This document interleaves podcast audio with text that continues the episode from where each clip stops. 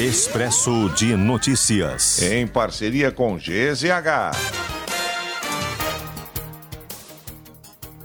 Rio Grande do Sul confirma a oitava morte por dengue em 2024. Vítima é uma mulher de 79 anos com comorbidades, residente em Frederico Westphalen, no norte do estado.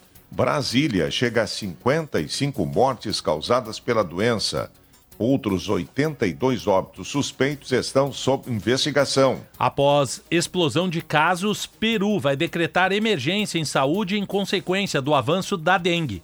Polícia Federal prende dono de sítio que abrigou por oito dias os dois fugitivos do Presídio Federal de Mossoró, no Rio Grande do Norte. Ronaldo da Silva Fernandes é o quinto detido sob suspeita de colaboração com os fugitivos. Ele teria recebido 5 mil reais em troca do esconderijo. Governo do Acre decreta a situação de emergência em 12 dos 22 municípios do estado em consequência das enchentes que deixam 11 mil pessoas fora de casa. Posto de saúde Jardim Leopoldina, na zona norte de Porto Alegre, retomou atendimentos à tarde passada. Unidade ficou fechada na parte da manhã em função de furto e vandalismo ocorridos no fim de semana. Prefeitura de Xangri-Lá diz que só encaminhará processo para assumir a administração da plataforma de Atlântida após a apresentação de um laudo técnico sobre as condições da estrutura.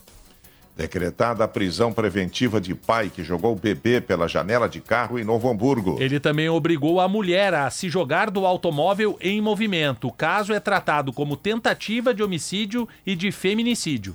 Advogado é morto com mais de 10 tiros perto da sede da OAB no Rio de Janeiro. A polícia descarta latrocínio e acredita que Rodrigo Marinho foi executado. As causas são desconhecidas. Justiça decreta a prisão de dois cabos do Exército por furto de armas da corporação em quartel de São Paulo no ano passado. Se Ciclista morre atropelado por caminhão na RS 130 em Arroio do Meio, no Vale do Taquari. A vítima tinha 66 anos e foi identificada como Zeli dos Santos, servidor da prefeitura do município. Suspeita de vazamento de gás provoca desocupação de parte do condomínio que registrou explosão em janeiro no bairro Rubem Berta.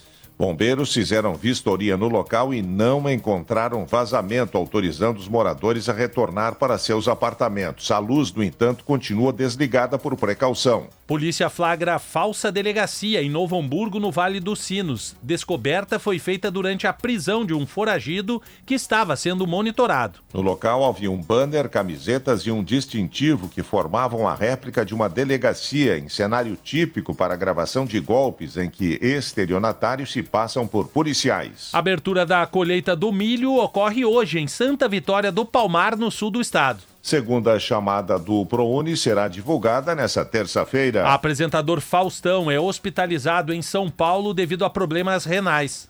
Acadêmicos de Gravataí a campeã do Carnaval de Porto Alegre. O segundo lugar ficou com o Estado Maior da Restinga e o terceiro com a Imperadores do Samba. Na Série Prata, a vitória foi da, do Império do Sol de São Leopoldo que vai desfilar, desfilar no grupo principal em 2024. Suécia entra para a OTAN, a Organização do Tratado do Atlântico Norte, após a aprovação da Hungria, último dos países membros da aliança militar que faltava votar. Expresso de Notícias, em parceria com GZH.